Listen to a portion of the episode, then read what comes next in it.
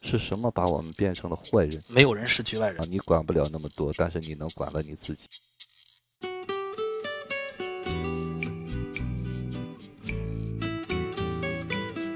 今天我们来聊一聊之前在国内大火的爆款台剧《我们与恶的距离》。嗨，这里是迷影圆桌派，我是夕阳，我是雨果。大家好，我是太平角。嗯说起中国台湾的影视剧啊，大部分人首先想到的肯定都是《流星花园》啊、《恶作剧之吻》啊等等偶像剧啊。这些偶像剧一般都是傻白甜的套路、小清新的画面，但近些年啊，越来越多的台剧开始把目光转向了成人化、现实主义题材。那就比如今天我们要聊的这一部《我们与恶的距离》，它是由台湾公视和 HBO 联合推出的啊，主演呢包括大家比较熟悉的贾静雯。然后呢，这部剧是在大陆没有任何宣传和推广的情况下。好评如潮啊！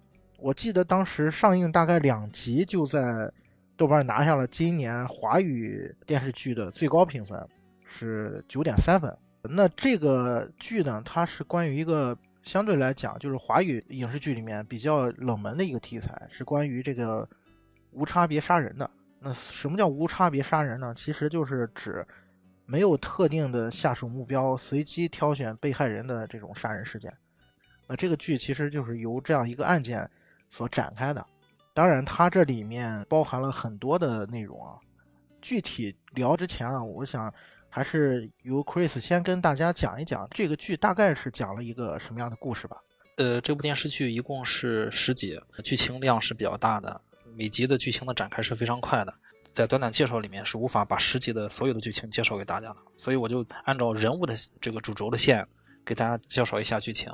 故事的背景是发生在中国台湾省的台北市，围绕发生在电影院的一桩九死二十一伤的随机杀人案呃展开。人权律师、新闻记者、精神科医生，还有加害者的家属、受害者的家属等等各种人群，站在不同的立场视角上，展开了一个彼此联系的命运。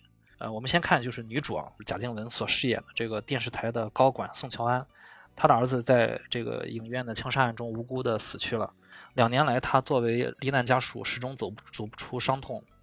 她和她的老公叫刘昭国，啊，以前也是她的同事了。在儿子死后，关系就是处于这个冷战分居的一个状态。然后呢，她就用工作和酒精麻痹自己，酗酒，就来面对这个婚姻的失败。她就是这个行为失序的女儿。她女儿身身上的问题也比较多，比如说离家出走啊，跟男同学发短信啊这样的。然后我们再看一下无序杀人案的这个凶手李小明的辩护律师。这个辩护律师，我觉得应该算是这个电电视剧里面的一个男一号了。他是一个法律辅助律师，叫王赦。在死刑案定案之后，他仍想了解这个凶手李小明的这个犯罪动机，就相当于是一个人权斗士。对，然后他也带动了新媒体的反思，有一种好像正能量在身上。呃，在我看来，他又像是一个现实中的超级英雄的感觉。啊，表面上看是这样啊，但是他在片子里面其实还是引发了很多争议。对，这个我们可以后面再聊。我们再看这个罪魁祸首了，大家千夫所指的凶手李小明这一家人，这一家不被社会接纳，然后父母呢也是很落魄了，把他们以前有一个饭店嘛，小饭店，闭店搬家了，然后隐姓埋名。呃，妹妹呢也改名了，改名叫李大芝，也是这个电视剧里面比较重要的一个角色。但最后呢，还是被。社会大众齐心合力给揪出来了，即便父母下跪，也不能消除大众的这种愤怒。那我们说一下这个妹妹李大芝，改了名了吗？她原来是叫李小文，对她妹妹原名叫李小文，改了名之后，她是学新闻专业的嘛，她就机缘巧合，就是在教授的介绍下来到这个 SBC 新闻台，恰巧就是我们女主贾静雯所工作的这个电视台。但是她在刚一去那个新闻台的时候。他们两个是不知道对方，就是一个是受害家庭，一个是加害人的家属。对，后来这这个妹妹李大芝，她知道她的上司就是宋乔安，她是受害者家属，但是她依然无法公开自己是受害人的妹妹，啊，所以这就其中就造成了一些矛盾。我下面一个想谈的是这个李大芝的房东，因为他自己在外面租房子住，这个房东叫应思月，应思月我我觉得也是其中比较重要的一个角色。嗯，他有一个弟弟叫应思聪，这个应思聪呢，他患有精神分裂症。在治疗的过程中呢，应就是应思月的家庭，他的家人也陷入了挣扎。呃，尽管医生也说提起过杀人犯里面只有百分之五的精神病患，但是社会大众也是攻击他们的是家里面的人，所以有这种数据也无法消除大众对这种事情的这个恐惧。呃，还有一些，比如说就是宋乔。安的妹妹宋乔平能和他的妹夫都是精神病院的医生吧，算是啊。这个我觉得在咱们后面分析的过程，咱们再介绍这个人。然后这个电视剧呢，呃，很多听众已经看过了，所以说呃，结局的话，我就保留给那些还没看过的，让大家有个念想，大家可以去看一下。总之就是在这些错综复杂的关系中，各个角饰演的角色，他们有挣扎，有前进，有有长进啊，也有一些呃乐观向上的东西啊。包括也有一些社会问题、心理问题，我觉得我们下下面可以聊一下。刚才 Chris 也简单介绍了里面一些人物，包括它的剧情的发展啊。就这部剧给你们印象最深刻的细节，或者是打动你们的情节，你们还记得吗？哪一段，或者是哪些？刚开始看的时候，我以为这个王社会取得成功，没想到最后李小明还是在提前就有了结局。整个我觉得这个电视呢，给我的感觉就是说。我们可以不断的去反思自己。其实我们现实当中，包括李大芝最后要出来工作，追的那些家属啊，或者是呃，每个人都是有每个人的角度。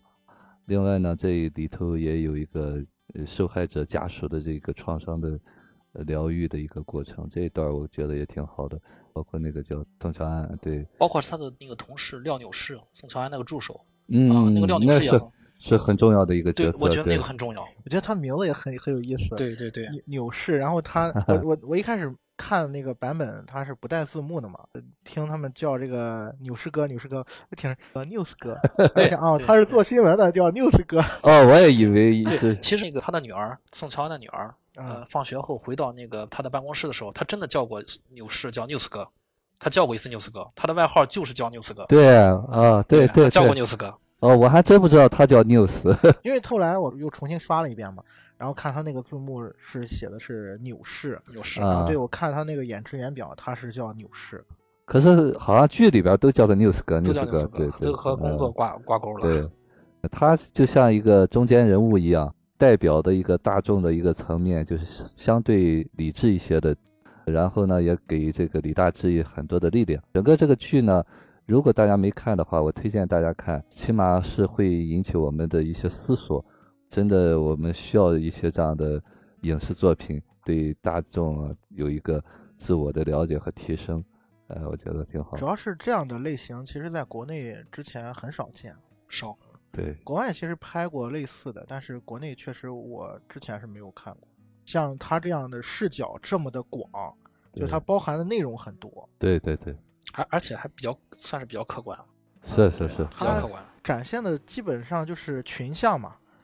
Chris，你有吗？印象比较深刻的一些细节？呃，我觉得这个剧可可以说是每集都有，嗯，包括剧情，包括台词。呃，如果要说的话，真是每集都能选出一两个经典的。比如说，就是廖女士说过：“我们生下来都是好人，但是不知道为什么变成这样子。老天到底让我们要学什么？”当时我听到这个时候还是很震撼。你会想到很多，呃，老天到底让我们学到什么？我的答案也不止一条，我相信每个人都都能从中获得很多的养分。呃，最主要是我看到最后的时候，我发现我不知道有没有我们的听众注意到一个细节，这是我今天要跟大家分享的，就是在最后一集的最后演职员结束的时候的最后一幕，他们放了几张职员的那个就是剧组的照片，最后一幕的最后一张照片是他们在草地上的全家福。在这张照片的左上角有两个剧组的工作人员打了一个横幅，我给大家念一下，那个横幅是“没有人是局外人”。我特别喜欢这句话。呃，首先剧组人都是很有信念的，他们知道他们在干什么，要不然他们不会打横幅。全家福就拍好好好好拍全家福嘛，还要去做一个横幅。然后这个横幅的内容我也很喜欢，就是没有人是局外人。这个电视剧里面的所有角色都是局内人，包括我们的观众。我觉得这个是提醒我们观众。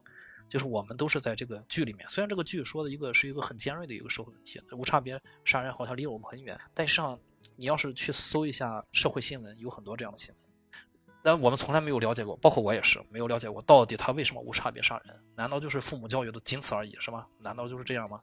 然后这个新闻出来的时候，大家都很多都比较愤怒。我多说一点，就是这个电视剧的编剧，他是有社会事事件原型的啊，是有两个原型。第一个原型是台北捷运的无差别杀人事件，是一个男性凶手，他持刀在几分钟之内杀了四个人，好像是。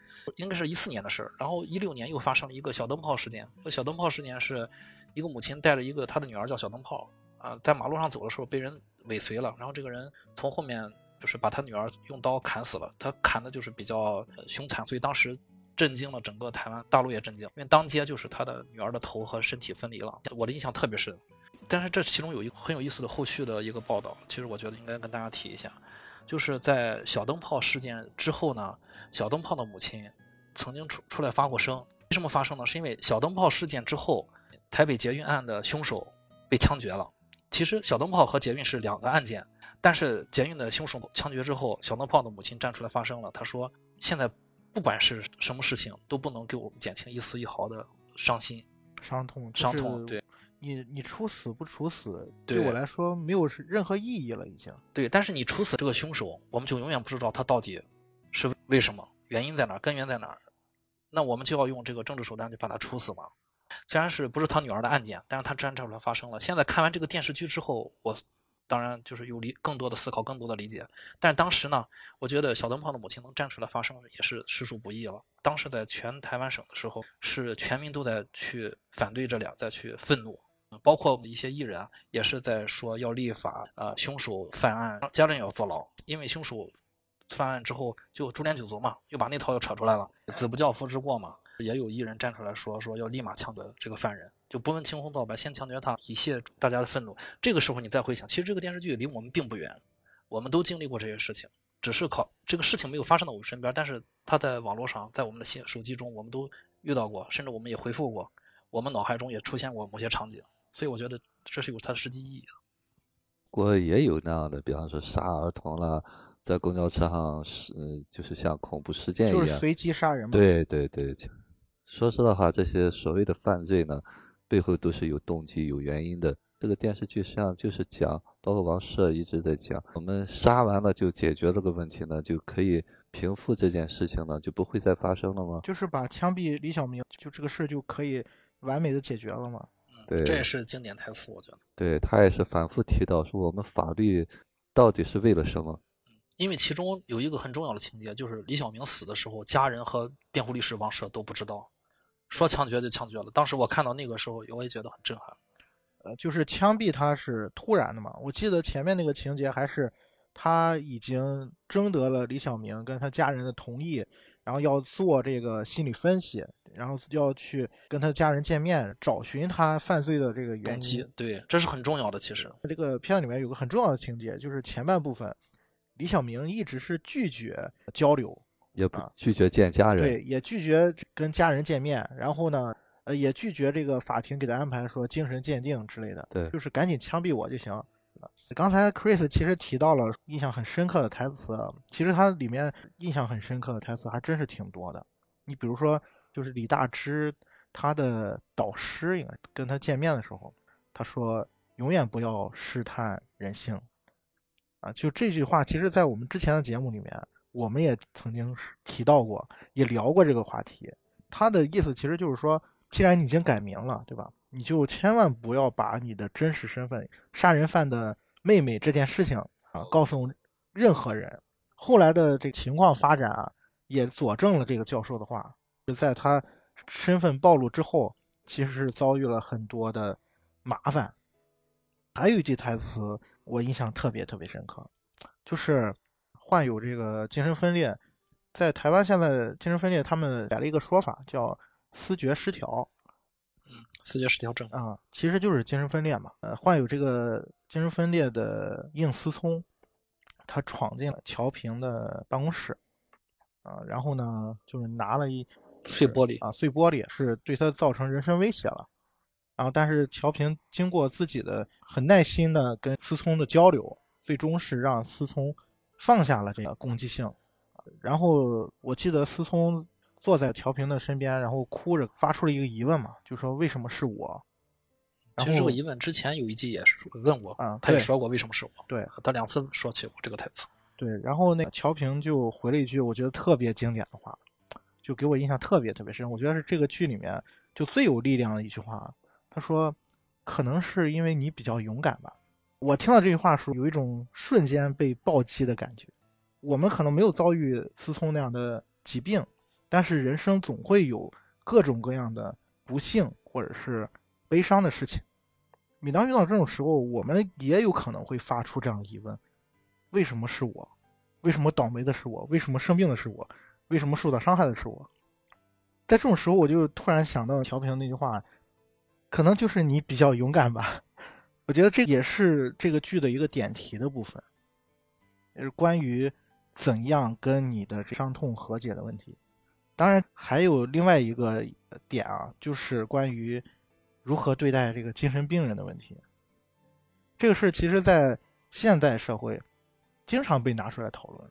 去年海大他们学生呃搞了一个社会活动，就是说呃精神病人去污名化的这么一个活动。嗯当时是邀请我过去，大家一听说这个呃精神病呢，都会很恐怖，一定会联想到伤人啊，就是袭击事件。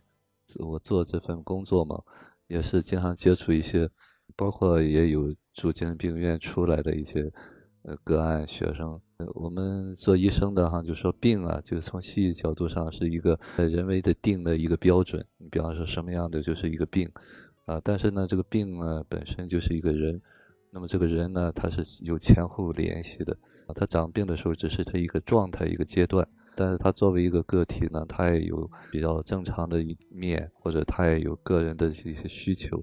但是呢，大家因为恐惧嘛，啊，当时在这个呃活动当中我也说过，其实我们更多的是因为出于恐惧，恐惧呢就会恐惧各种东西。啊，不是说这个病的问题，是因为我们内在是没有力量。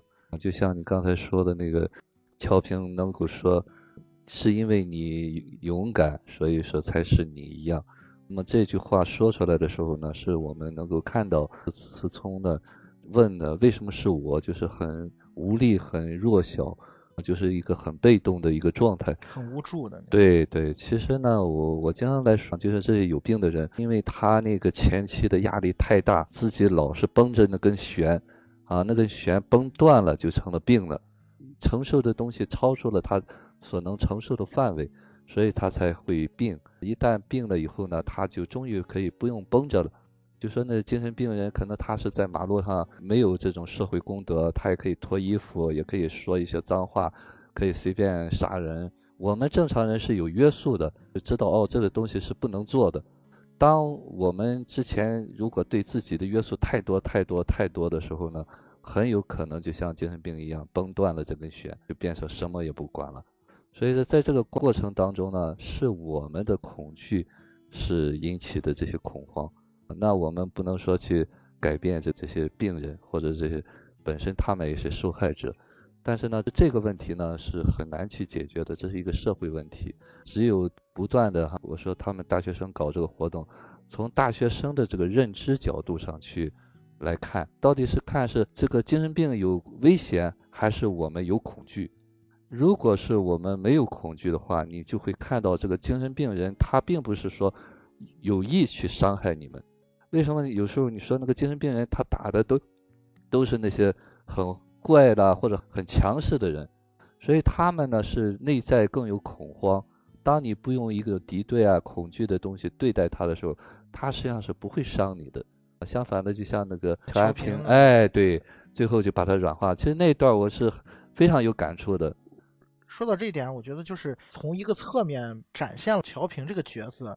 他是非常有力量一个角色，对对对，所以他才能去做这样的工作。是，但是就是说有力量，呃，一俊呢，他本身是一个是精神科医生，他也做这些工作，但是呢，他也有很脆弱的一面。我觉得那一段是很有意思。他回家以后，他和乔安平就像一个小孩儿一样，依偎在他身边，让他哄着。他两个人之间的那个互动也很有意思，对经常会出现一些小孩儿之间的那种游戏的感觉。对对，我我觉得一俊是他干这行，他知道怎么化解这些东西。他知道自己的。你看他打打电动，有时候自己跑到酒吧喝酒，就是疏解这个压力。对他扔飞镖，他知道应该怎么去疏解这个压力。刚才于果老师在说，我也在听嘛。最后发病很有可能是你绷的时间太紧，把自己压垮。他就知道要要怎么弄去舒舒缓这些压力。对，包括他们每天面对病人的这些负能量，其实就像心理医生一样，每天都要接受这些东西。这个垃圾桶，你如果自己不倒的话，总会有一天溢出来。我甚至觉得，就是一俊曾经把辩护律师王赦当成病人给他的给我建议。但是我觉得他两个人有一种互相治疗的感觉。是，我看那个剧的时候，经常也有弹幕在说，他们两个人有一种莫名的 CP 感。啊，对 对对，你看最后也是两个人拉着手进了法庭。那个一俊那个东西哈，呃，实际上呢，我说不管是你做心理工作，还是你处在社会当中比较强大，基于是我们对自我的了解。当你自我了解以后呢，你就会更清楚你的个性、你的原因。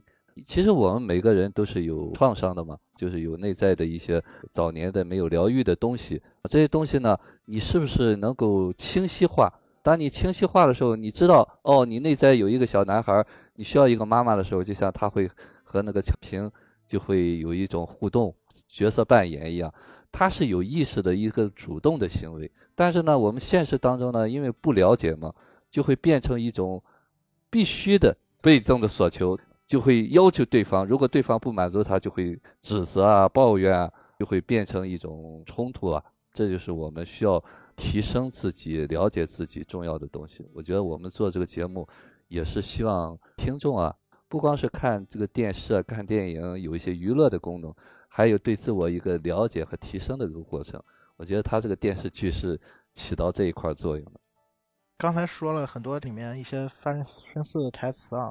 就还有一个这个片子的一个细节，就是给我印象挺深的。他在每一集的开头，其实都是以一个事件，比如说呃李小明这个杀人案，比如说他后面还会有一些这个精神病人闯进幼儿园这样的事情，以这个事件开场，然后呢辅以大量这个网友的这个评论，然后这些评论里面，你你能看到有一些是很理性的一些评论。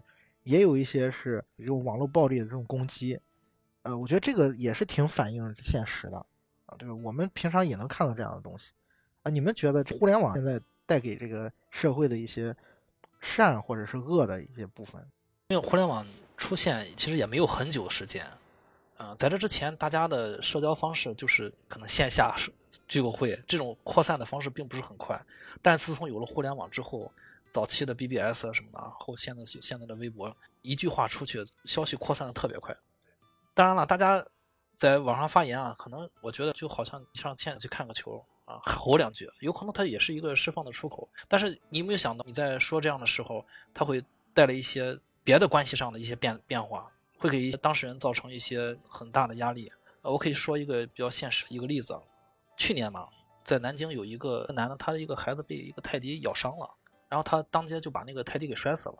他后来吧，这个泰迪的主人就和这个男的就和解了。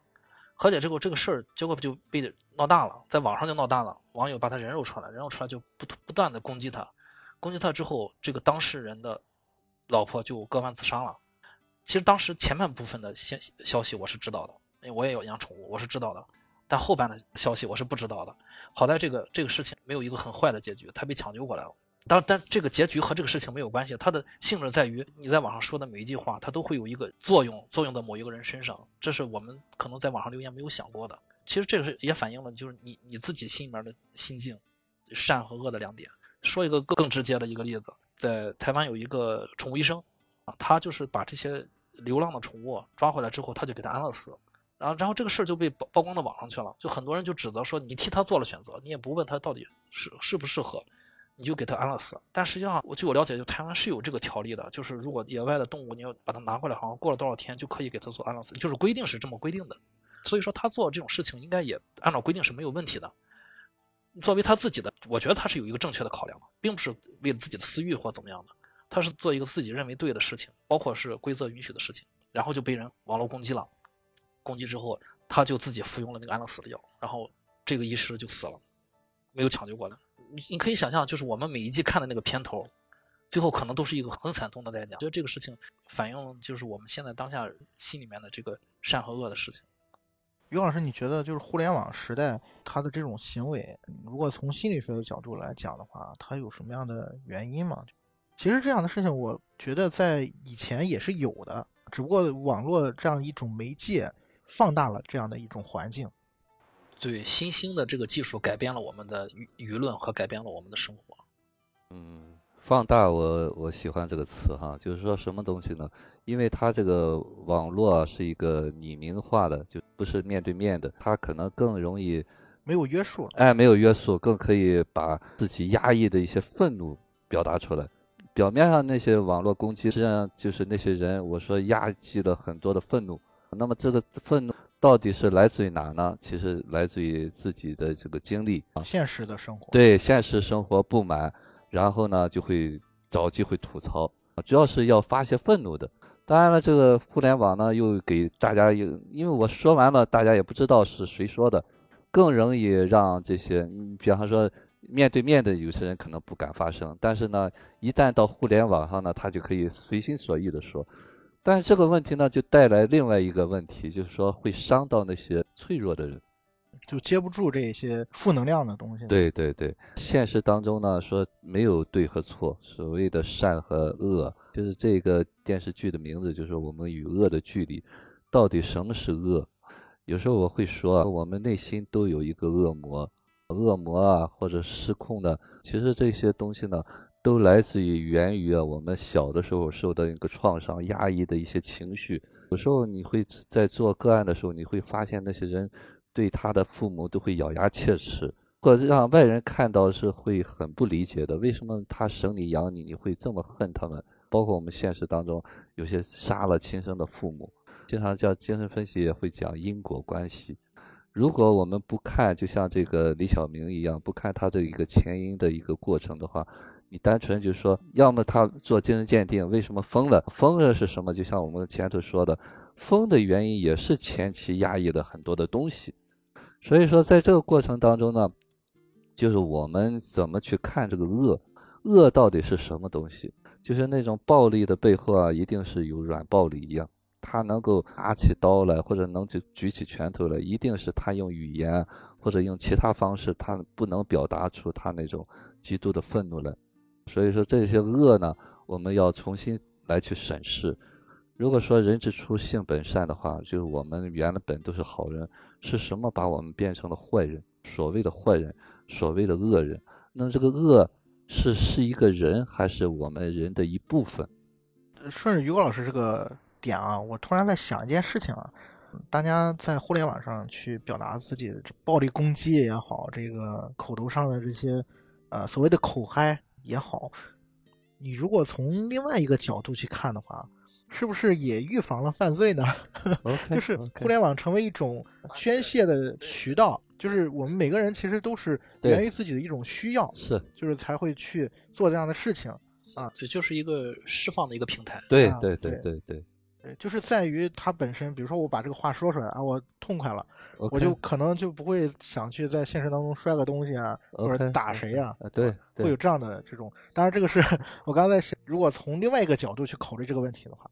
相当于摔了一个杯子啊，对，相当于是摔了一个杯子。关键是，这是你想是是否真的管用？只怕是他那个语言起到了一个杯子的砸到某人头上了。对对，我觉得我们与恶的距离里面，其实刻画了很多让我印象非常深刻的角色。所以我想问一个问题啊，就是就给你们印象最深刻的角色是哪一位呢？呃，我觉得是王赦。扯远点儿，因为我是个 DC 粉。王蛇的第一次出现，就是他那个身上的那种感觉啊！我就你看前前几集的时候，我感觉就像蝙蝠侠的感觉，能力越大，责任越大。如果他用自己的能力去赚钱，他能赚很多钱。后面也验证了我我刚才说的这个，他可以赚好多的钱。但是他用自己的这个法律的能力，他去做了法服、法律援助和法律援助。对对，这个东西是不赚钱的啊，这不都不赚钱呢？但是他能帮助到很多，虽然是大众口里面的恶人。但是他们也有自己的呃人权的要求，对吧？也有自你毕竟要要走法律的程序嘛，那他应该有自己的律师。其实说远点，如果说一个人被抓起来了，控告他有重罪，如果他没有一个合理的一个途径，就有很多冤冤冤假错案了。对吧？很多人会被冤枉的，所以说他应该有一个自己的律师。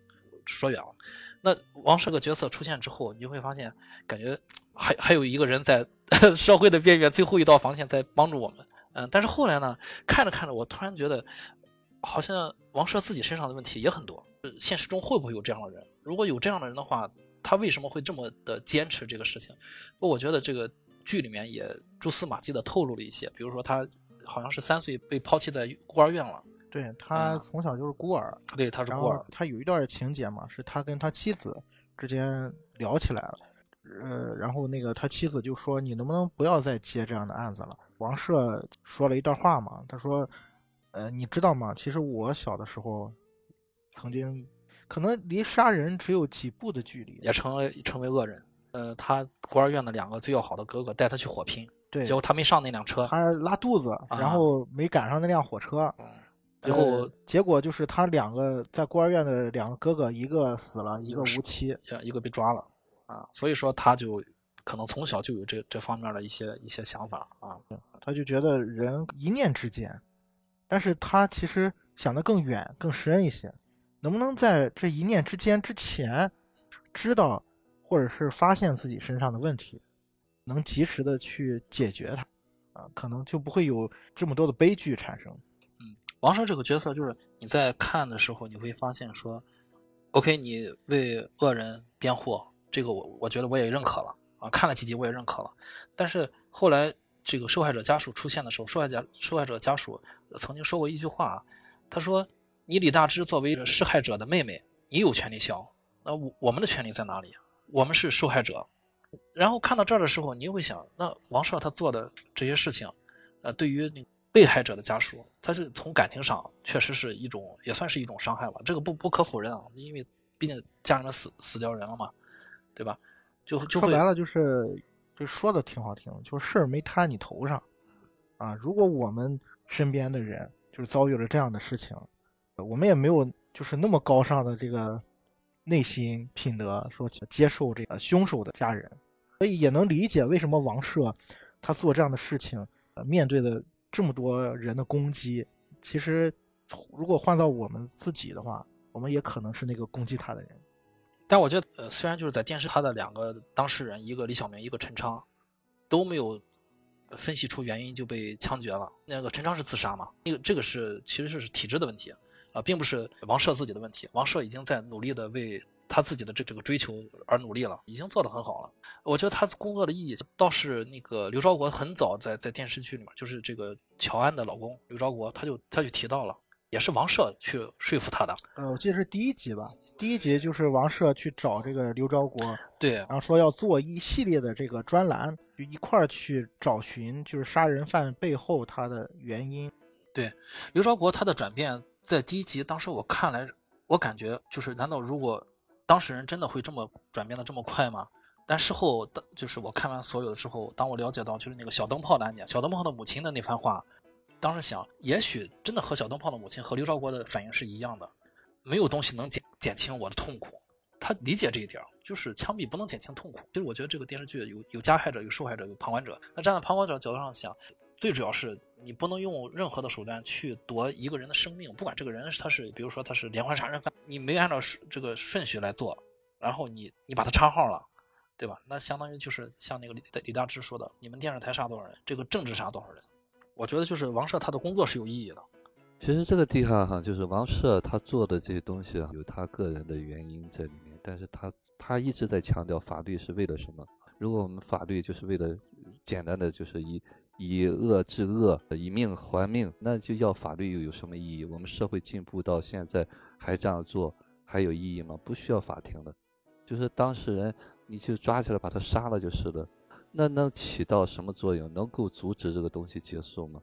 那他像是做了一个非常大的一个，就希望以后能不能从根本上去避免这些东西，真真正正起到了我们社会要达到的那个效果。当然刚才说的就是说你没摊上这件事情，就是我们会看到有些人很理智。我记得很早的时候哈，我记得也是我一个亲戚，一个老人，他就是被一个出租车撞了，撞了以后呢，出租车司机吓得要命，啊，就会说，哎呀，你看大叔哈，呃，我怎么赔你？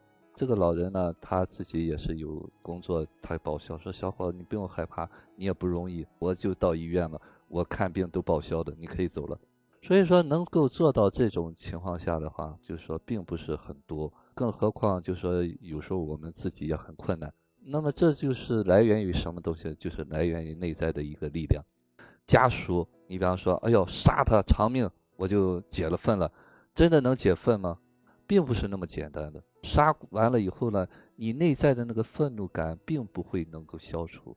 真真正正要解决的问题，并不是那些东西。但是呢，那个王赦呢，我记得一开始就是被泼粪了嘛。对，第一集泼粪了。对，回家他爱人也很，说实话，他那个爱人最后也有点不理解，但是已经做得很好了，带着孩子怀着孕又对他那么支持。所以说，需要我们有更多的清晰的意识。真正靠法律啊、靠教育啊、靠制裁是没有办法的。真真正正我们自身啊有提高、有意识、有觉悟、有智慧，这才是最重要的。但是那种盲目的东西，你说他他也没理解不了。就像那些家属给李大芝、给他家人发泄愤怒一样，他没有办法去理解你说的话的。那就是他们还会觉得你没有良知。对对对对对，现实当中真的是这样。包括那个，我记得李大芝跟宋乔安对峙的一场戏里面，李大芝就说：“我还没有机会过我的人生了嘛。”宋乔安就说：“那我的儿子又怎么办？我的儿子就没有权利过他的人生吗？”就听到这个话的时候，那个李大芝是语塞的，他不知道怎么回答这个问题。就这个矛盾是根本就没有办法解决。就是你如果从现实层面来讲。你做什么也不可能去挽回一条人命，是，就像那个谁王赦说的，你枪毙了他能活过来吗？活不过来。我们是不是能够接受这个事实？就像那个说为什么倒霉的是我一样，那么倒霉的应该是谁？这个世界上总是有倒霉的，又不是故意安排给你倒霉。如果你被摊上了，你是不是能够接受？就像乔平说的那样，就是，也许就是因为你可能比较勇敢吧。所以选择了你，但是我们人生当中又有多少能够体悟到这一点的？更多的是借着这个东西。为什么？为什么？我说没有为什么，有的就是事实，有的就是接受。但是我们现在如果能够做到接受这一点，那你就会平和很多。其实这个愤怒不是别人给你的，是你内在出的。靠什么东西能够消除你内在的愤怒呢？或者换一句话，是谁引起了你的愤怒呢？还是你的不接受、你的不允许、你的预期太高？呃，其实王朔他也经历过一些纠结，包括一些他最后，因为他经常给杀人犯去做辩护嘛，然后所以也受到了很多的攻击。然后在一次意外当中，他妻子受到了惊吓，然后那个孩子就不太健康，然后最终还是夭折了。所以这个事情其实对他的打击也很大嘛，然后包括他的岳父一直对他颇有微词嘛，就是因为你这样，然后带给我女儿很多麻烦嘛。我记得他是在后半段的时候，然后他自己也等于是放弃了自己的人生的这个理想吧。就像刚才 Chris 说的，其实他很有能力的，啊，他可以去给人打经济官司，也可以帮助一些不是那么所谓的正义的一些辩护，他也能赚到很多钱。但是他妻子看到他晚上睡不着觉，一个人在阳台上独自抽烟，就像刚才于高老师说的，他妻子还是有爱在里面嘛。那段也挺感人的，其实。然后就说，我就想问问我喜欢的那个，我爱的那个，呃，王赦，每天充满正义感丈夫王赦去哪了？就是这句话把他唤醒，也等于是这个家庭给了他莫大的这个支持，然后他才能继续去坚持自己的这个。理想，呃，说到这个地方，我想多说一点哈。王赦这个角色哈，包括他做这份辩护的，和他早年的这个经历有关系。假设一下，如果王赦是不是还可以更有力量一些？你比方说，他是一种主动的选择，有一种担当的话，是不是一定就要专门做这种案子？就是把那些比方说赚钱的，大家觉得世俗的东西摒弃掉。专门是做这种赔钱的、有正义感的、被骂的这种东西。对我看的时候也有这种想法。如果他成长之后，他可以允许自己去接黑社会老大的，对，赚了钱然后再来维持更正义，不更好吗？所以说现实当中呢，可能我们还走不到这个层面，更多的比方说还是有一个价值观在里面，觉得王室啊更有正义感。其实现实当中真的没有绝对的正义，所谓的正义呢，就是我们内在还是有一些评判在里面。那么所有的正义呢，都是相对来说的。如果从大的一个层面上来讲，不代表我做一些那样的事情就代表我这个人不好了。我做的过程当中，我是不是更清晰？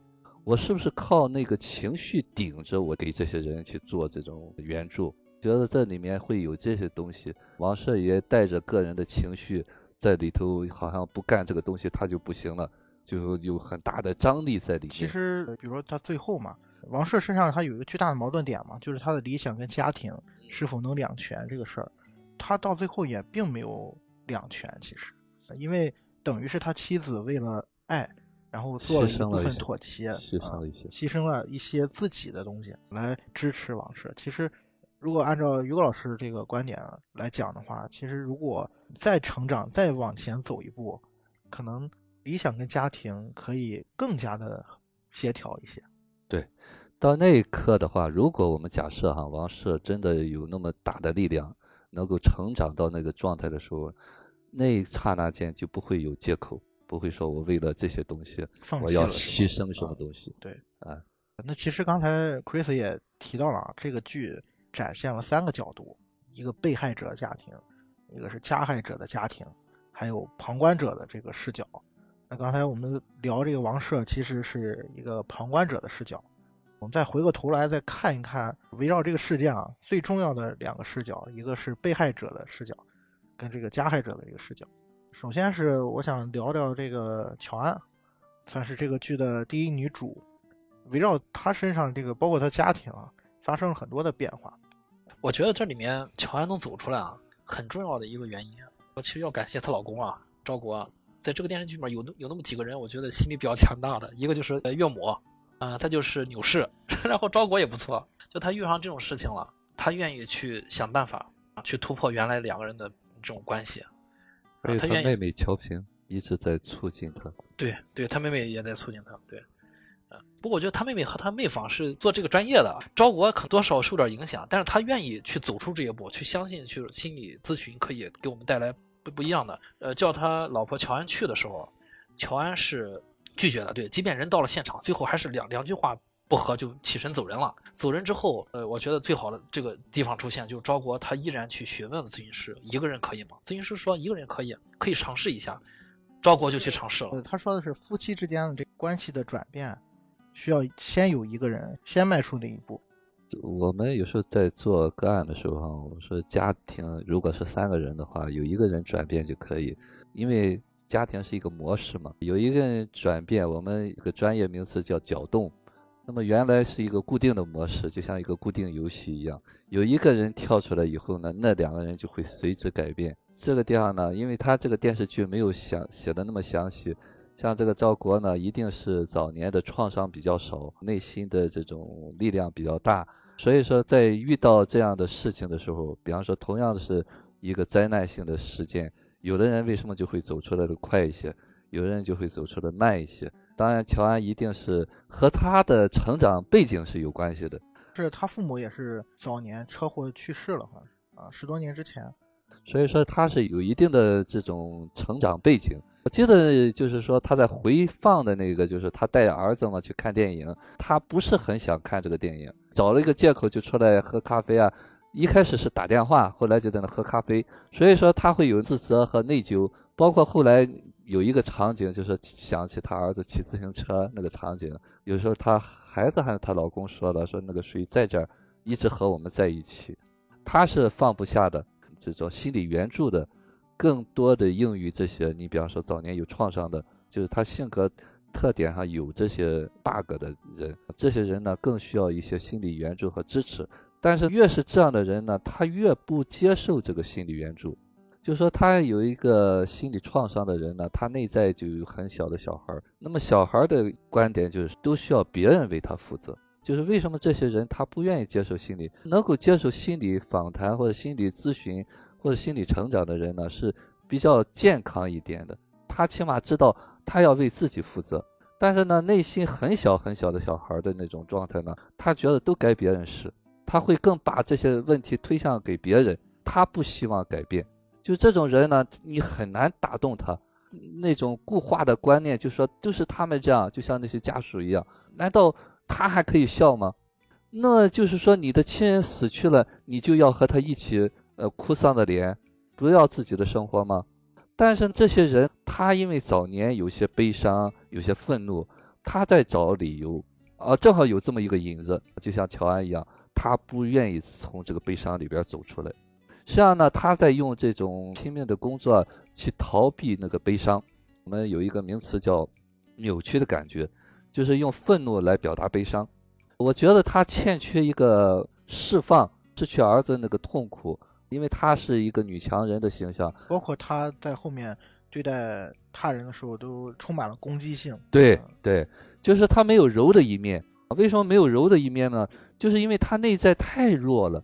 她太弱了，她就会身上长刺。她用这种刺呢来保护她那个弱的一面。真正有力量的人，他是允许自己弱的一面显露的。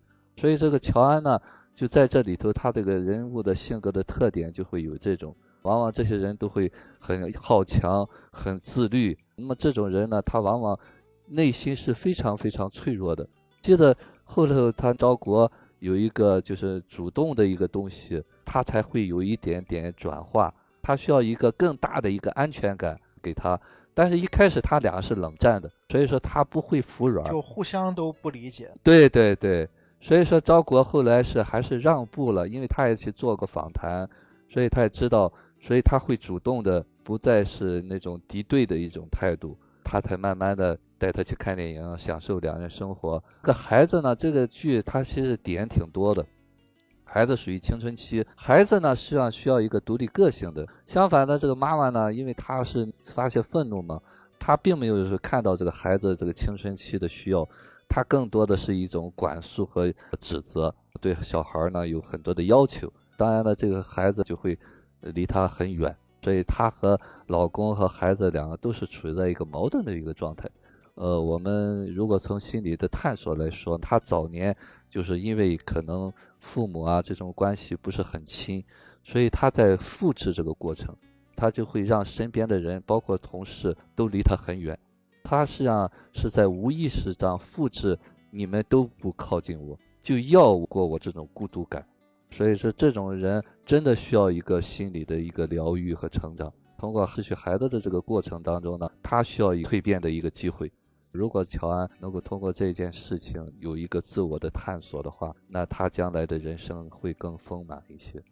刚才于果老师提到了乔安身上有一个很重要的点啊，就是他其实是很内疚的，可能不像是我们，比如说我们经常以前会讲一个词叫 PTSD，创伤后应激障碍嘛，就是，呃，人在经历了巨大的磨难之后，会就是无法在现实当中正常的生活。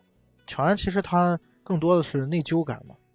近些年在心理学上有一个点叫做幸存者内疚，他是这场意外幸存下来的那个人，他儿子是好像是为他牺牲的一样，就是他会有这样的内疚感在，所以这个点其实也是他一直走不出来这个创伤的一个点吧，会在道德上一直不断的在谴责自己。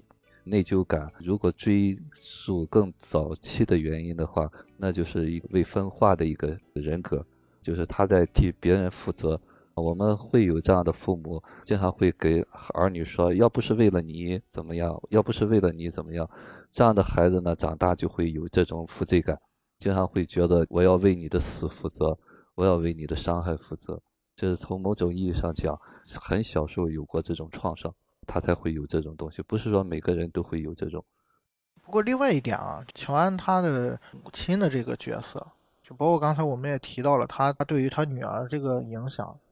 那个时候，我觉得乔安已经扮演不了母亲的角色了，对，失去了这个母亲的功能了。对对对，当你内在不是处在当下的时候，实际上那不是一个妈妈，那就是一个大孩子，那时候看那个小孩子看不惯，所以说孩子那时候是缺失母亲的。记得他女儿的天晴，好像是在给他妈妈写那个母亲节贺卡的时候，还说：“我知道你不爱我，你肯定会觉得如果哥哥还在的话会更好一些。”就是在他的理解，他是觉得妈妈已经把所有的爱都给了离世的哥哥了。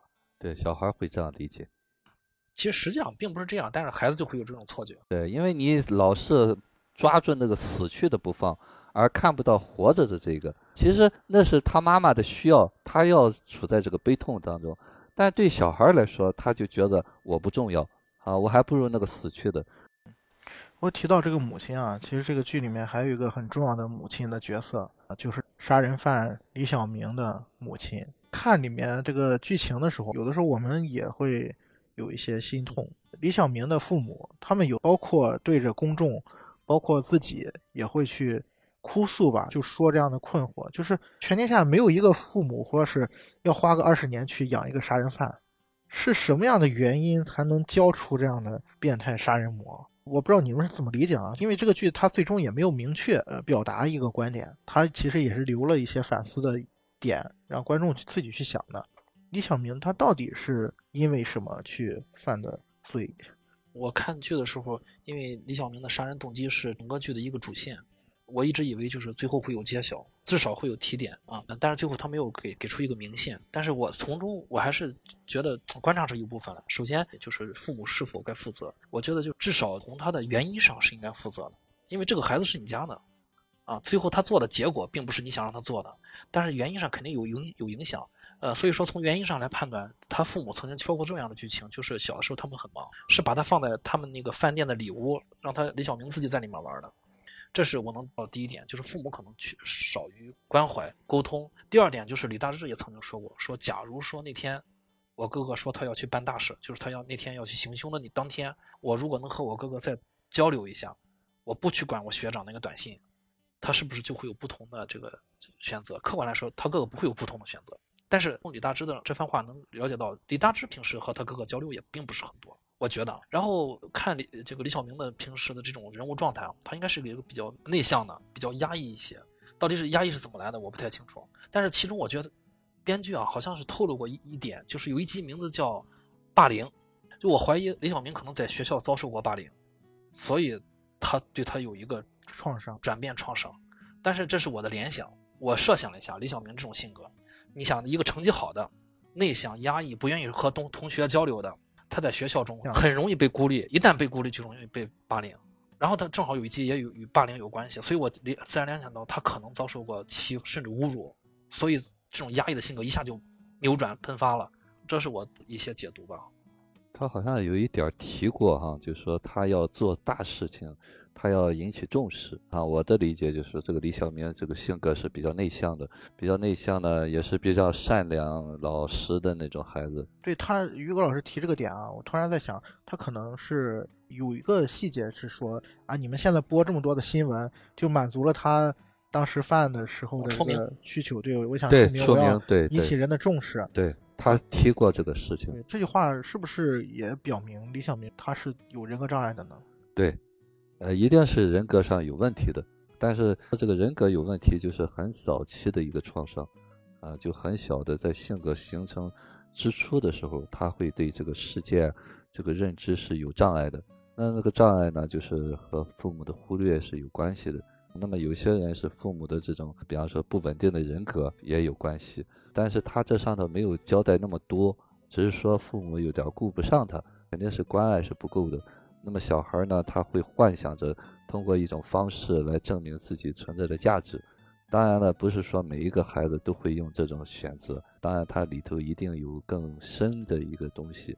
如果说父母有责任的话，就是在他小的时候表现出这个人格的，呃，有些比方孤僻啊或者什么东西，那时候我们给他，如果是，嗯，父母有力量的话，给他有更多的关爱、更多的接纳的话。他可能将来会走向这样极端的方式会少很多，但是话又说回来了，我们现在所做的就是我们能做的，没有一个父母当时想到了而没去做，所以你现在指责是没有用的。所以说我们现在回头来看，后悔有用吗？真的没有用。那我觉得这个李小明的父母哈，我也是比较欣赏这个剧的一个点，就是他们很少那种抱怨。所以说，这个李大志呢，相对来说也是，你看他父母一直是保护着他，哎，保护着他，而且呢，一直说承认错误，会有些，比方说父母也是极端的，那他还一直在工作啊，想办法支持这个女儿。所以说，从某种意义上讲，哈，这个李小明的妈妈要比爸爸也是有力量。这个地方，这个剧用一种很巧妙的方式来展现的，在乔安和她丈夫因为儿子东西扔不扔、进不进孩子的房间发生剧烈争吵的同时，李大芝去找了他父母。他也跟他父母爆发了一场剧烈的争吵，把桌子给掀了，把一切都毁掉了。然后这个时候，他们才开始坐下来聊，开始说，把所有的伪装给你撕下来。这个时候，他们才开始对彼此敞开内心。在这之前，他爸爸一直也是拒绝去谈论这个事情，一直用酗酒来掩盖自己。然后也是从这个时候开始，我记得印象特别深刻，他们。坐下来，然后他母亲拿出了原来的相册，然后开始回忆李小明跟他妹妹李小文他小时候的事儿，才会有了刚才 Chris 说的，他妈妈说：“啊，以前我小时候如果多关心他一点，包括李小文说，如果那天他跟我说他要办大事情，我多问两句，多关心一点，啊，可能结果都会不太一样。”然后也是从那一刻开始，他们。决定要去见李小明，跟他一起看看能不能找到一些原因，然后来防止这样的事悲剧再发生。但是像这种因素太多了，你比方说在家庭当中好出现这种极端的问题，可能就是一对一的。那么在社会当中，我们能控制所有的人吗？即便是整个的这个社会风气是一个人能改变的吗？所以说，我一直说，我们还是要强调从自我开始啊，你管不了那么多，但是你能管了你自己。但是现实当中，往往我们就是因为管不了自己，才希望去管别人。觉得这才是我们讨论最重要的东西。呃，如果我们都为自己负了责，那么这个社会当中呢，你会影响别人的东西就会越来越少。那你不会觉得别人要给你负责，你就不会迁怒于别人。你的情绪、你的愤怒都是你的，那你就会内化它，找找原因，你为什么愤怒？但是现实当中，往往所有的极端的事件都是因为觉得我要找一个人来替我负责，或者是都怪别人的事才会发生这些事情。对，我觉得这也像于果老师说的，可能结果是这样了，关键是你怎么去面对它。人呢，就是有一个自我的一种，比方说有些欲望。我们现实当中呢，包括我们有时候还讨论什么是教育，教育呢就是统一化。有一个标准是不允许个性的。你比方说都要学习，上学嘛就要好好学习。那有的孩子他不愿意学习，他愿意动手，所以说在这个氛围当中，可能就会被忽略或者被排斥、被孤立。如果是我们尊重了每一个人，每一个人都可以有自我的个性的话，可能这些急转的情绪也会少一些。所以有时候说呢，我们以善的名义呢，会制造出恶来。真正的善是接纳和理解，而不是有一个什么另外的标准。嗯，刚才在提到这个加害者家庭啊，呃，其实这个剧里面的另外一个非常重要的角色就是加害者家庭的这个妹妹嘛，李大芝，她的妈妈吧，为了让她远离这样的伤害，然后让他隐姓埋名去，呃，重新找了一份工作。但是没想到阴差阳错，他这个工作又跟宋乔安被害者家庭产生了连接。呃，我觉得这个剧里面啊，就给我的感觉就是能量很大的，还有一个人啊，就是也是我觉得对于吕大志来讲非常幸运，他能遇到的一个人，就是刚才 Chris 也提到的这个应思月啊，房东，他的房东。这个剧开始的时候，这个房东对他就特别好嘛。哎，挺奇怪的，为什么这个人啊对他这么热心？其实一开始大家也不知道他是这个杀人犯的妹妹，就观众也不知道。啊，后来知道哦，他是原来是这个李小明的妹妹。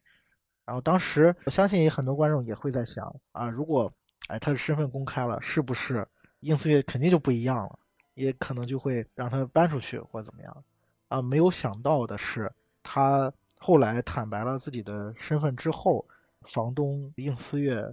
等于是他的一个大姐姐吧，依然是非常善良的对待他啊！我觉得这个角色他身上能量也是非常大的。你包括他后来他弟弟应思聪被查出患了精神分裂，他也是承受了很多的压力跟不幸在身上，啊，也依然能够阳光的面对这些事情。作为观众来讲啊，我不知道你们会不会觉得这种人在现实当中 好像不太常见。我倒没有，应思月他也经历过了家中的有人查出这个精神疾病，而且这个人不光查出了精神疾病，就他弟弟啊思聪，而且他弟弟还曾经进过幼儿园被抓过。对他弟弟曾经成为一个社会事件的，差一点就变成了像李大志那样的人，就思月差一点变成李大志那风口浪浪尖的。其实那个店已经被曝光了，已经被人肉出来了。其实我觉得他是有一种同理心在里面，你至少不可否认，他也经历过了。呃，这点就让我在看的时候让我想到了，就是人你经历过了，你可能才会、呃、明白。但现在就是你看导演拍给我们观众看，我们可以更多的反思。我们没有经历过，但我们可以知道经历这样会是一个什么样的过程。也许你在以后会经历过类似的一些事情的时候，你就更容易做出一些判断了。我觉得英思月他更平易近人一些，嗯，他就像一个邻居，他经历过这种事情之后，他会嗯包容这种事情，而且他感染到了大志，感染到了思聪，甚至他推掉了婚约。那个婚约对他来说，他已经等了男朋友好久，而且男朋友家里面条件也不错，但是他依然很理智的知道她男朋友是什么样的人之后，就是推掉了。所以身上的能量还是比较大的。思月这个角色，他可能就没有蜀王社那么伟大高尚的这种理想，但是我觉得啊，他的行为可能就是平凡人啊，在这个社会所能尽的最大的努力吧，就尽自己最大的努力去生活。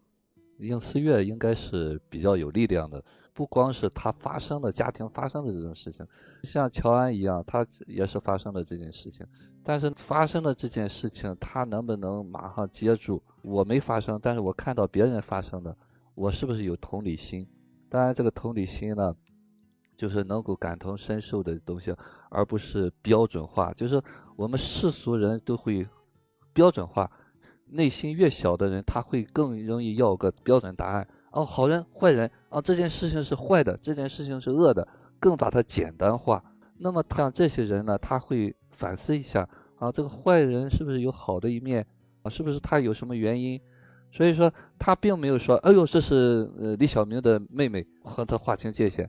他更看重的这是一个普通的人，或者是明就像王石一样，李小明是一个杀人犯，但他也是一个普通的人啊。只是说他做的一个杀人的一种行为，并不代表他每天都在杀人。所以说，这从某种意义上讲，这个应思月呢是比较有力量，包括对他弟弟。因为他知道他爸爸是一个继母嘛，所以他就把这个一直说要带着他弟弟在家里边。当然，这个东西会影响他的婚姻。这个点啊，可能他的家庭的背景也也造成了他的一些性格吧。我觉得，你看他是长姐，他好像母亲很早就离世了，所以他爸爸又再婚了嘛，等于是他有两个弟弟。对，所以对于他来说，可能就需要过早的去承受很多的东西。因为这些剧嘛，他并没有交代那么清楚。我们现在来推的话，那么应思月他，那母亲也去世很早嘛，他又有力量，我们可能推测就是在他母亲在世的时候，内化了很多的爱给他。我们说早年很重要嘛，尤其是一岁当中啊，一岁当中，如果这个妈妈很有力量，内化的爱足够的话，你比方两岁、三岁有的创伤的话，对他来说都可以化解。但是如果你早年比如内化的爱不够的话，即便是妈妈没有离去，他也就跟没有妈妈一样。如果我们要推的话，可能应思月的早年的妈妈可能是比较有力量的。当然这是后话哈，因为电视剧它必定是编的嘛。但是从这个角度上讲，他和李大志有点同病相怜。李大志也没有嫌弃说他弟弟怎么样，也帮了他很多的，所以他后头不舍弃这个李大志，呃，愿意为他。让他留在店里边也有关系，呃，因为他看到了李大志这个人并不是杀人犯的妹妹这一面，他看到李大志很仗义。因为在李大志虽然隐瞒他一一些东西，但是李呃李大志在跟他坦白之前。那段时间，他们俩其实是虽然表面是房东房客，但实际上我觉得是朋友的关系。嗯，对啊，他本如果是真正的朋友的话，就不会因为说我朋友隐瞒我什么东西，我就和你断绝朋友了。是，但他有难言之隐，是你，你可能这么大的压力，你也会隐瞒。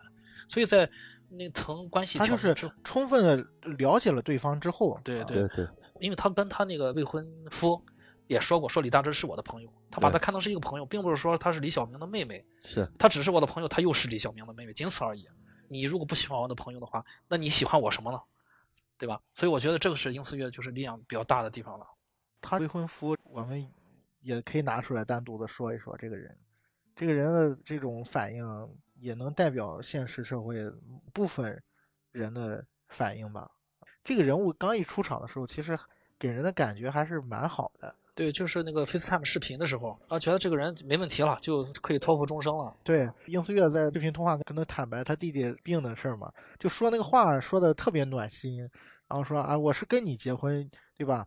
又不是跟你父母跟你弟弟结婚，而且你弟弟不就是我弟弟吗？后来才发现话是说的挺好听，真正要面对这些困难的时候，啊他其实想把弟弟推出去，对，让他出去搬出去，是上一个工厂打工什么的啊，想让他搬出去。遇到事儿的时候，还真的能看出这个人到底是什么样子。对，最重要的就是她在店里面，她的那个饮品店受到围攻的时候，她曾经给她男朋友打过电话，说你赶紧开着车来接我们。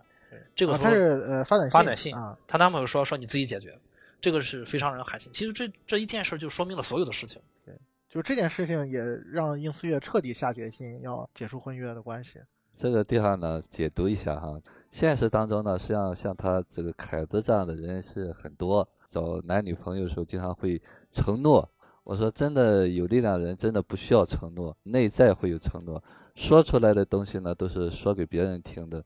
之所以我们要承诺，就是因为对自己没有底气，就是内在还没有成熟到那一个程度。包括他说那会儿，不一定是真的想骗对方，可能他是这么想的，但是后来发现自己做不到。因为他自己决定不了自己。海誓山盟，什么海枯石烂，其实海也枯不了，石也烂不了，只有心变得了。因为他决定不了他第二天会做什么决定。那些话感觉像是赶鸭子上架，顺着说出来的。你问他要，他就只能，要不然他能说成什么样呢？对他总不能说啊，那我好，我们分手吧。那一刻，他更希望要这个女朋友。如果是我们一直是性格比较完整的、比较独立的一个人的话，那你就说，不管是什么东西，你都要担得起。能做到这一点的人少之又少。所以说，像凯子做的这种行为，无可厚非。他就是这样，你不用要求他太高，但是你可以选择离开他。所以说，应四月就是我托付不了，我觉得这不是可依靠的，那就分开就是了。对于这个电视剧有其中有个情节，我觉得看到那儿我都笑出来了。为什么呢？就是当时李当时说：“哎呀，要不然你看我影响你啊，男朋友也分手什么的，让我搬出去吧。”然后那个殷思月就跟李大志说：“说你你不要搬，意思你是我朋友。”然后但是我当时想到的是，有你这个朋友在我身边，我能试后面所有的男朋友，试金石，试金石，对吧？你爱的到底是是什么？不不过就说到这个思月跟她这个男朋友啊，我就又想起乔平跟一俊来了，就是妹妹跟她妹夫嘛。这两个人物给我印象最深的一场戏，我笑场的一场戏。他们最后，然后关于这个孩子最最后一次讨论这个事情，先是这个一俊说：“我现在对这个孩子的出生有一点点期待了。”然后乔平说：“零是没有，十是很多，那你这个一点点到底是多少？”一俊就说：“原来是零点五，然后现在成了三了。”他在思聪闯进他办公室，然后呃遭遇危险的时候，李俊脑里面一瞬间想到了一尸两命，他是无法承受那个结果的。然后他觉得这一刻，他原来最想要的是这个东西，啊，可能就让他的观念产生了改变。然后最让我笑场的就是他后面那句台词，就是乔平问他：“那你为什么还要公派去德国两年？”一俊就说：“那是因为我想躲开最痛苦的两年的婴儿期。”我当时真的笑了，就是你能看出他这对夫妻啊，他在面对这些问题的时候非常的坦诚。我就是这么想的，我就是这么说了。在他们开始那个对话的时候，因为接的就是一俊接到了去德国两年公派的这个消息嘛，我当时也想到了他是因为要去两年，正好避开这个最痛苦的两年婴儿期嘛。但是我在想这个事儿是不是一开始在讨论之前并没有告诉乔平，后来发现是我狭隘了，原来人家把所有事情都。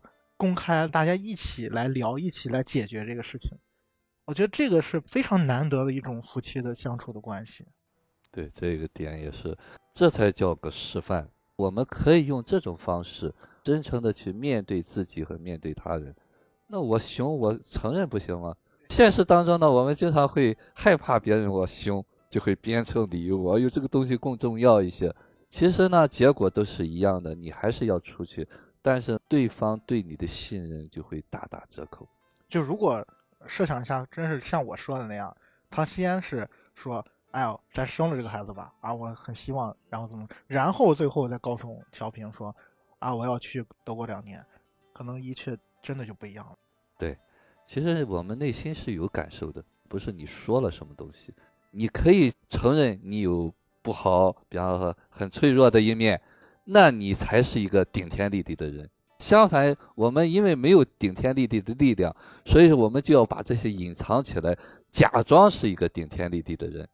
嗯，我最近也看到一个很好的例子，和你们刚才说的很吻合。一个采访，这个采访就是让情侣啊问对方一个问题呢，小卡片上有有个问题，很多情侣选择其中一个问题，就是说出对方的三个缺点。呃，这种问题很尖锐的。然后吧，其中有一个采访对象，我三个缺点我说的是什么忘了，这重点不在于三个缺点，在于他每说一个缺点，他女朋友第一反应就是我哪有，甚至某几个缺点的时候，他后面会跟上，你看你才这个样。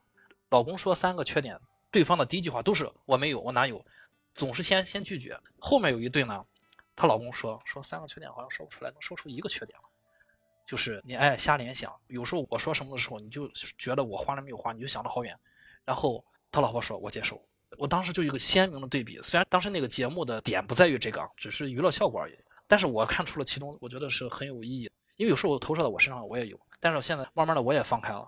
呃，当你接受自己的时候，你会发现豁然开朗。有时候发现觉得自己有点厚脸皮，我确实是这样的，那又如何呢？我就是这样的了，我也努力去改正。我首先我先接受，要不然我是没法改的。我不敢承认这个啊，我觉得这个是对的。Chris 刚才说的这个点啊，这个剧里面。我看完之后最大的一个感触，就是你看，甭管是乔平跟一俊他们之间的这种相处的关系也好，还是说乔安他是怎么样走出伤痛跟家庭和解的，其实他们有相似的一个地方，就是他们敢于把自己这些脆弱的东西，或者像刚才 Chris 说的缺点，暴露给他最亲密的人。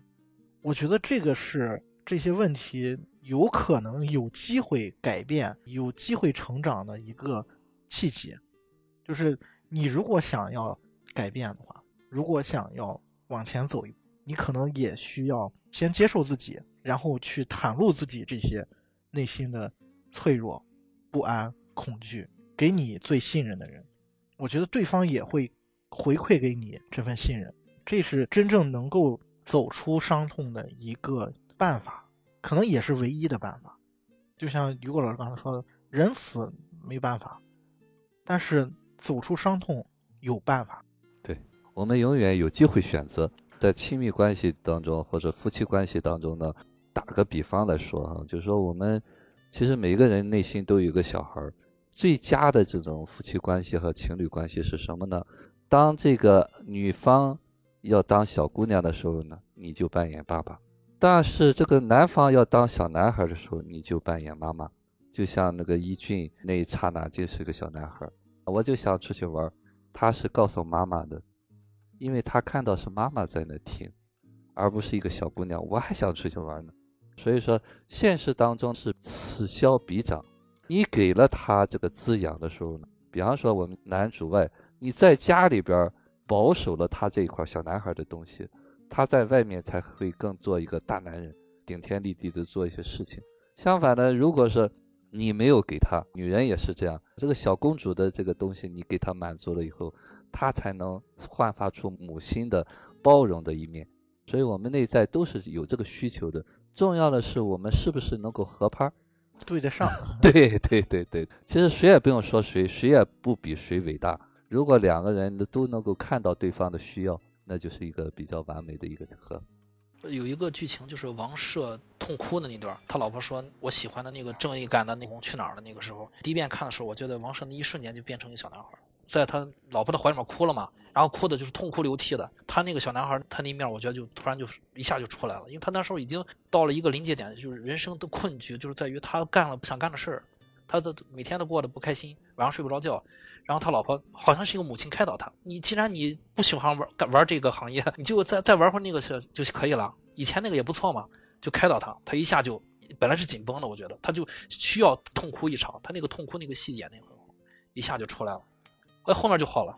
对，就是说那一刹那间，他小男孩出来了，他爱人就承担了一个母亲的一个角色。嗯，他接住了。对对，我印象比较深的山口百惠演的那个绝唱，绝唱有一个镜头就是三浦友和演的她丈夫躺在她这个膝盖上睡觉，然后有一个邻居还说什么哦，好幸福啊，这就是我们夫妻关系的一个重要的一个互补的一个作用啊。我们在外面要成为一个独立的男人和女人，在一个小的范围内，一定是需要滋养的。其实刚才说了很多，都是最后一集，最后一集给我感觉是泪点比较多的一集。当然，也有人诟病说他有一点大团圆的感觉，好像每个人都找到了归宿。因为它的标题是未来的景象嘛，未来的样子啊，未来的样子嘛。对他最后一集拍的，给观众们看的是未来美好的愿景，其实是一对。我觉得更像是什么？就是更像是天眼说的一句话，就跟他妈妈说的，说希望就在云背后。就这个就跟标题未来的样子特别的契合。甭管是你觉得这个愿景是真实还是虚假不重要，而是要看到，就像于高老师。讲的那样，我们一直在强调的一句话就是，能看到我们是可以选择的，也能看到我们选择之后可能会发生怎样的改变。未来是我们创造的，我们想好就会创造的更好。嗯，那节目最后，大家有没有跟这部剧配套观看的一些影视作品推荐一下？推荐的我还是《狩猎》吧，就是一个电影啊，这个人性的两面，包括。中间的一个阴霾，到最后看到一个希望的结局。其实希望结局最后还暗藏玄机的那种啊！整个这个电影善和恶都在里面，都在里面交缠着，包括人性的拷问。我觉得推荐这部电影，相信很多人看过了，但这个电影拿出来再看也可以。我还是想到凯文怎么了，包括这杀人的这种东西，其实他那个交代的比较清楚，为什么他会出现那个校园暴力的事件，还有关于精神病的。已婚女郎，因为他那个电影是作为一个心理的解读电影，所以很早我就看过。还有《飞越疯人院》，关于精神病，包括前一段时间看那个《秋》啊，《秋》啊，《秋》纪录片。对对，其实呃，更多的上我们去了解这些精神疾患，包括理解人现实当中的人。其实还可以看一看那个《美丽心灵》。啊，对，美丽心灵那个片子是非常细节的，给大家展现了就是精神分裂症患者的世界是什么样子。对，就是他也可以作为一个普通的人去对待他，嗯，就是跟自己的病和解。和解，对对对对。因为在做这个成长活动嘛，我也经常拿这个来比喻，只是说那个纳什是一个精神病人，那么我们能不能有精神病的那些症状呢？其实我们都会有。对，其实这个电视剧有一集的名字，是不是就叫意思就是我们都有问题？有一集的名字，其实它也也阐述了这个道理，就是我们或多或少在心理方面多少都有问题。没有绝对的正常。对，我们可以正直面去面对这个问题啊，不要担心这个问题。你你有这个问题，就好像我明天会感冒一样啊，它只是一个一个问题而已，迈过去就迈过去了。导演曾经说过一个话，我觉得挺挺有意思的，就是他在说。这个我们与恶的距离，他说他其实想讲的并不是恶，而是重点在“我们”这两个字。大家不要被这个剧里面表现的说这些恶或者是这些仇恨所吸引，而是说要想一想，在现在这些风暴里面的我们啊，应该怎么去继续生活？还有旁观者，所有的人，对，就好像他们拉那个失去的人，这句话说的对对对。说没有人是局外人，就好像这个恶是我们知道。那什么是恶？恶一定是善。什么是恶的标准呢？如果你